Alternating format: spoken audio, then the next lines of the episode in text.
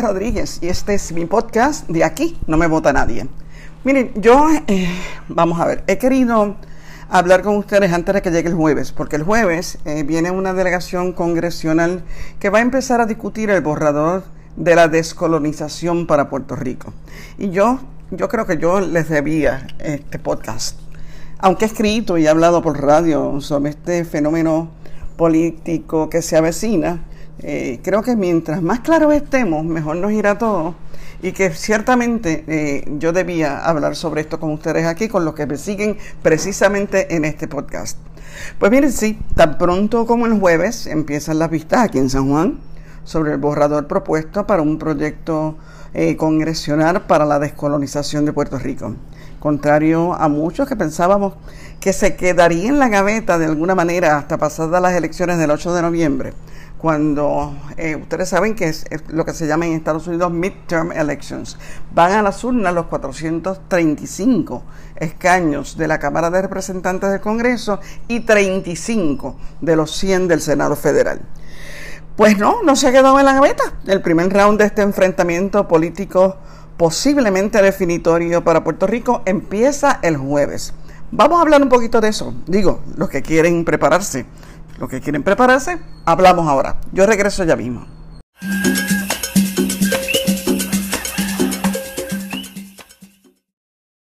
Aquí estoy con ustedes. Miren, muchos de ustedes me han leído o me han escuchado decir a través de los años que Estados Unidos tiene un plan para con Puerto Rico o está trabajando diligentemente en uno. En los últimos meses, el Tribunal Supremo de Estados Unidos, reiterando la calidad del territorio colonial, justicia federal diezmando la clase política colonial con alevosía, con alevosía, muy intencionalmente. El Congreso buscando consensos para un proyecto de descolonización y la Casa Blanca apoyando este esfuerzo inmediatamente. Estas para mí son muchas casualidades. Para mi olfato como periodista y analista política son demasiadas casualidades.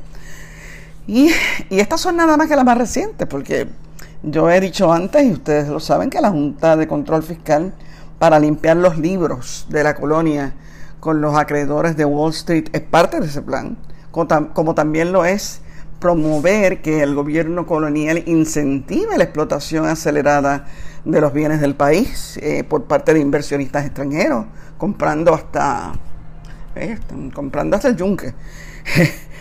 Eh, el estado de crisis y vulnerabilidad para mí es parte de ese plan. Es parte de ese plan, lo he dicho, lo repito, y quiero eh, que ustedes lo tengan bien conscientes cuando se empieza a discutir todo esto de lleno. Este próximo jueves 2 de junio, congresista Raúl Grijalva, que ha sido una sorpresa para muchos con el ímpetu y el entusiasmo que le está metiendo a los asuntos de Puerto Rico. Es el presidente del Comité de Recursos Naturales de la Cámara de Representantes y viene con, otros congresistas a escuchar entre el 2 y el 4 de junio a quienes quieran comenzar a expresarse en torno al borrador de legislación que propone un plebiscito entre la estabilidad, la independencia y la libre asociación. Ok. Aunque todos sabemos que ese proyecto es una carrera contra el reloj electoral del Congreso, como ya les dije anteriormente. Estas vistas en Puerto Rico parecen querer traer el mensaje a los puertorriqueños de que esta vez el Congreso va a buscar en serio una solución al estatus de Puerto Rico, aunque tenga que continuar la iniciativa después, en el próximo Congreso, después de las elecciones del 2 de noviembre, del 8 de noviembre. Admito que tienen más prisa de la que yo pensaba tendrían en radicar un proyecto formal. Yo pensé que realmente iban a radicar el borrador y que se iban a tardar un poco y que iban a caer en todo el calendario electoral y que posiblemente esto no se vería hasta después del 8 de noviembre. Pero obviamente ellos tienen, el plan de ellos es mucho más, eh, está mucho más en su sitio de lo que muchos pueden pensar. Y aunque, y, tienen más prisa de lo que yo pensaba, y aunque yo sigo pensando que mientras se considere la erradicación de uno, de un proyecto congresional, que patrocine en alguna forma la anexión de Puerto Rico a Estados Unidos, la estadidad, oye, se va a encontrar de frente a la mayoría de los congresistas, especialmente a los republicanos, senadores republicanos en el Senado. Eso, eso es un hecho, eso yo no me lo estoy inventando ni me lo estoy sacando de la manga. Eso es así. Hay demócratas que también le van a poner cualquier freno a cualquier cosa que sea. El anexionismo se lo van a poner. Eso pueden estar seguros. Porque es que, es que ahí, es que ahí es precisamente donde ha estado el malentendido de principio. Que, que yo he explicado Miren, yo lo he explicado durante todas las décadas que he venido escribiendo sobre el estatus. Yo he explicado que nosotros no somos el ombligo del mundo y mucho menos Estados Unidos. Eh, que el malentendido es creer que la estadidad es un asunto de la voluntad de los puertorriqueños, que sí, que si los puertorriqueños deciden votar a favor de la anexión a Estados Unidos, Estados Unidos está obligado a complacerlos. Miren, no, eso no es así. Estados Unidos no trabaja para Puerto Rico. Por eso yo repito lo que he dicho antes y ahora, Estados Unidos no está contento con la relación política con Puerto Rico. Le ha dado muchos dolores de cabeza, los tiene bien mal a nivel de la política internacional, los tiene en una situación que no es una situación bonita, no es una situación agradable, y la quiere reformar. No solamente eh, eh, en, esta disyuntiva donde están ahora, oye, no solamente se le ha ido el gobierno colonial de las manos, la clase política total de ese gobierno colonial se le ha ido de las manos a Estados Unidos. Pero entonces encima de eso tiene a la mayoría de los puertorriqueños en territorio continental estadounidense, con todo lo que eso significa geopolítica y electoralmente para Estados Unidos. O sea, Estados Unidos tiene que resolver esta situación de alguna manera, pero la tiene que resolver a su favor. Eso pueden estar seguros que eso es lo que está buscando, quedando bien ante la comunidad internacional, pero a su favor. Y eso quiere decir que Puerto Rico, eh, yo, yo creo así, yo creo que ellos quieren seguir teniendo Puerto Rico como su colonia económica permanente, aunque sea desde el estatus de un país soberano. Vamos a ponerlo de esa manera. El otro error que se ha cometido consistentemente al analizar y ponderar la posibilidad de una nueva relación entre Estados Unidos y Puerto Rico, anexión, independencia, libre asociación, el otro error es hablar desde las experiencias pasadas únicamente. O sea, la de otras colonias, otros territorios, eh, las Vírgenes, Guam, eh, Samoa, estados que se unieron a las 13 colonias y cada cual prácticamente, eh, o algunos eran unos casos bien particulares, y hasta naciones. Ah, oye, recuerden, a los americanos, Native Americans, a los hawaianos, los mexicanos, oye, los alasqueños, los de Alaska, todos ellos han entrado en ecuaciones de relación con la gran corporación antes de que se dé esta posibilidad de una nueva relación entre Puerto Rico y Estados Unidos. Pues sepan que de todas esas experiencias que nosotros estamos tratando de aprender, o una poca gente en Puerto Rico está tratando de aprender, porque muy pocos saben de esas experiencias con otros, con otros lugares, otros territorios, otras colonias y otros pueblos. Eh, pero Estados Unidos también ha aprendido, también ha aprendido esas experiencias y sabe muy bien que pues Puerto Rico no se puede venir con un librito viejo. No, porque no es lo mismo. Esta es una nueva experiencia para ellos y para nosotros. Y nadie sabe que puede salir de ahí. Nadie. El que le diga que sabe, miente, miente. Nadie sabe que puede salir de ahí. Sabemos lo que puede buscar Estados Unidos. Sabemos lo que quiere buscar eh, ciertos grupos políticos en Puerto Rico. Pero lo que va a salir finalmente, si se da ese proyecto y si se da un proceso de descolonización para Puerto Rico, todavía no sabemos cómo va a quedar.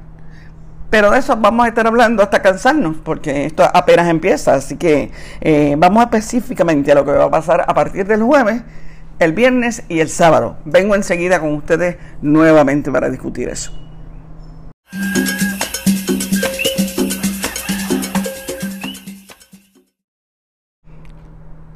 Bueno, lo primero que debo decir es que Nidia Velázquez, Jennifer González y Alexandria Ocasio tienen necesariamente que saber algo que nosotros no sabemos. Porque para embarcarse en este ejercicio, que les puede costar popularidad, credibilidad, prestigio político y sobre todo tiempo de, sus respectivos, especialmente a, las dos que están allá, que son congresistas en Estados Unidos, a Nidia y Alexandria, tomarle tiempo de su campaña política electoral para noviembre. Tienen que saber algo. Miren, Nidia viene y sabe que viene a un fuego cruzado con la gente de la que fue aliada hasta hace muy poco, los estados libristas del Partido Popular Democrático. Le van a tirar hasta con las tenis. Y ella lo sabe. Ella lo sabe. Jennifer viene ya en desventaja. Porque ya para el borrador nada más ha cedido mucho, mucho. Eh, se dio la exclusividad de la ciudadanía bajo la estadidad. Pues ahora ustedes saben que bajo las tres propuestas de fórmula hay prácticamente una garantía, por lo menos para las próximas generaciones. Se dio el resultado de los plebiscitos que favorecían la elección. O sea, ya esos resultados no valen para ellos, no valen para nadie, y ella se dio eso. Oye, y se dio la ilusión que tienen muchos puertorriqueños y que le ha hecho creer el Partido Nuevo Progresista de una estadidad jíbara, con privilegios de idioma, ayudas especiales, que los iban a tratar como, como este nene nuevo en la, en, la, en la calle, que todo el mundo lo está esperando y todo el mundo lo quiere, sigue haber llegado.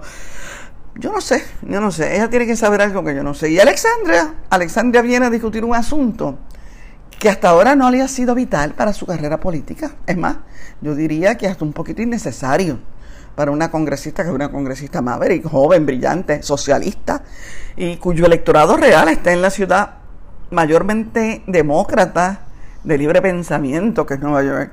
No con el mogollón conservador, fundamentalista de aquí, no, no. Oye, pero vienen, las tres vienen. La ventaja de Jennifer es que todavía puede organizar sus huestes fanáticas y fotuteras y llevarlas eh, para que vayan a aplaudirla, como, focas, que vayan a aplaudir lo que ella diga, lo que ella diga o lo que no diga, porque no sabemos si va a decir algo o nada. Ella siempre se las buscará para decir algo, así que vamos a ver qué va a pasar ahí. Pero ella tiene esa ventaja, tiene la ventaja de que esté en una posición política en Puerto Rico que puede eh, eh, llevar gente, llevar gente para que la aplauda. Nidia y Alexandria no tienen esa ventaja. Nidia la perdió y la ha perdido consistentemente a, ponerse en estas posiciones sobre Puerto Rico, que son unas posiciones que le han ganado el respeto de unos sectores en Puerto Rico, pero hay otros que, que, la, que la quieren matar. Y Alexandria tampoco tiene esa ventaja, nunca la ha tenido en Puerto Rico, nunca la ha tenido. Pero vienen, las tres vienen. Y vienen con un compromiso que parece sellado para buscar la descolonización de Puerto Rico. Bueno, los estadolibristas tienen que estar preparándose para el yantén público. Un yantén. Pedir que le incluyan el ELA en el plebiscito, eso es lo que ellos quieren. El plebiscito que propone el borrador del proyecto no incluye el ELA porque no es una fórmula descolonizadora a nivel internacional, pero ellos van a insistir. No tienen chance, pero van a insistir. Yo presumo que pues, eh, por el partido tendrá que hablar su presidente, que eh, Dalmau, que es bastante no el del PPD, que es bastante flojito y, hasta contradictorio en sus discursos. Así que veremos a ver. Yo me imagino también que quizás tratará de poner la pica en Fran de José Alfredo Hernández Mayoral. Quizás piensa que, que el nombre, o quizás mucha gente del Partido Popular ahora mismo piensa que el nombre le puede dar un peso político frente a este comité congresional, pero miren, no, miren, no. Esa no es la verdad. En este Congreso no mucha gente, hay gente que ni siquiera recuerda quién rayos era Rafael Hernández Colón, su papá. Esa es la verdad. Esa es la verdad. Así que vamos a ver, yo no, todavía no sé quiénes van a representar qué, pero me imagino que por lo menos esos dos van a buscar hacerlo.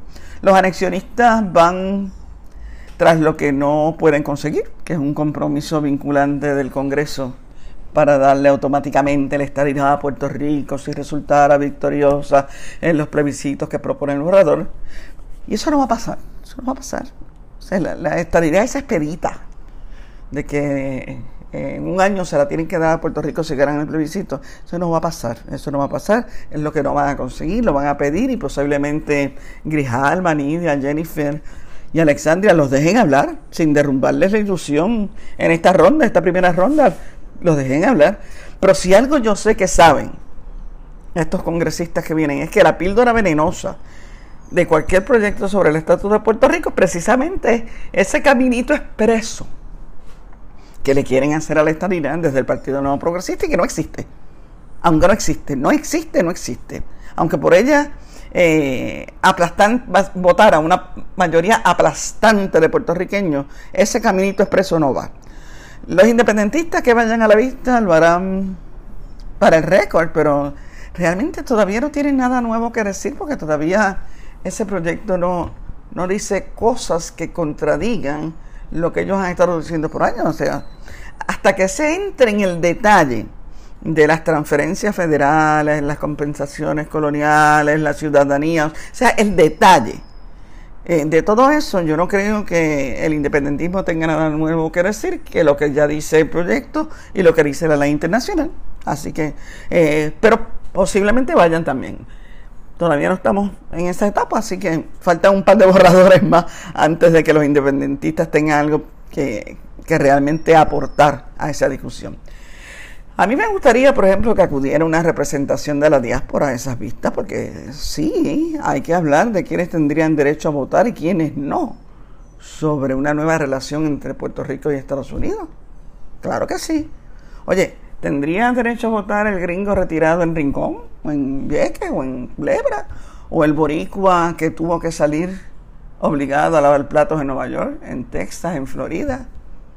Eh, no sé, no sé, yo creo que yo creo que ese sí es un asunto que hay que discutir y que hay que discutir en serio.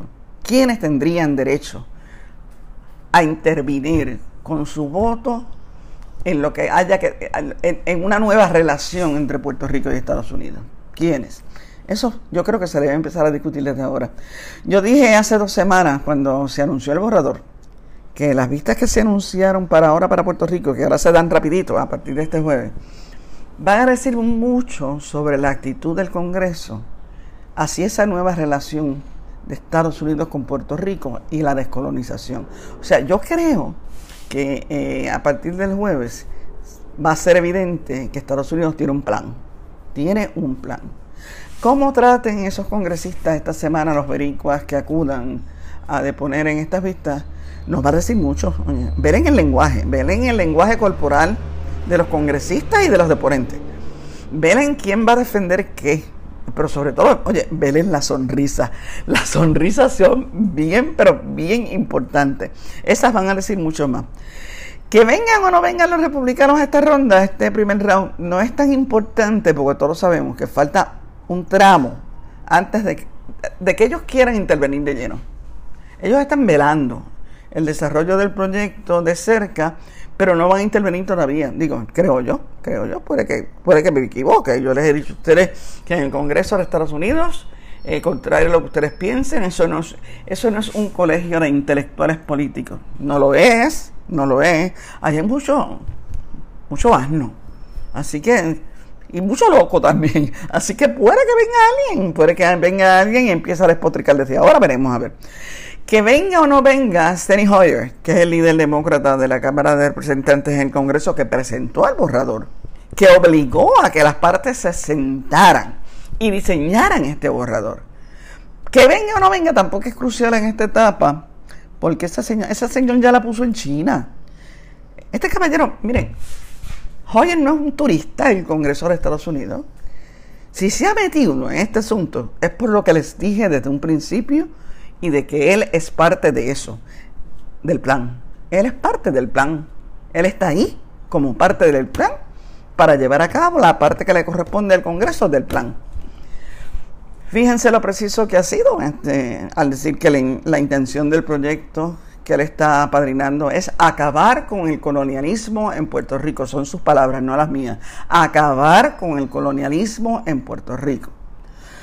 Señores, yo insisto en que el plan de Estados Unidos es provocar, propiciar y facilitar. Yo personalmente creo que es que quieren facilitar la libre asociación como el nuevo estatus para la colonia. Yo lo creo, yo creo que eso es lo que les da, a, les da a ellos la oportunidad de un control por lo menos sobre las partes que a ellos les interesa, que son las partes eh, de la geopolítica, las partes de la economía, las partes este, de la entrada y salida de la inmigración, eh, y la inmigración. Así que yo creo que Yo creo que eso es lo que más le conviene a ellos en este momento y que van a buscar la manera de que eso sea así.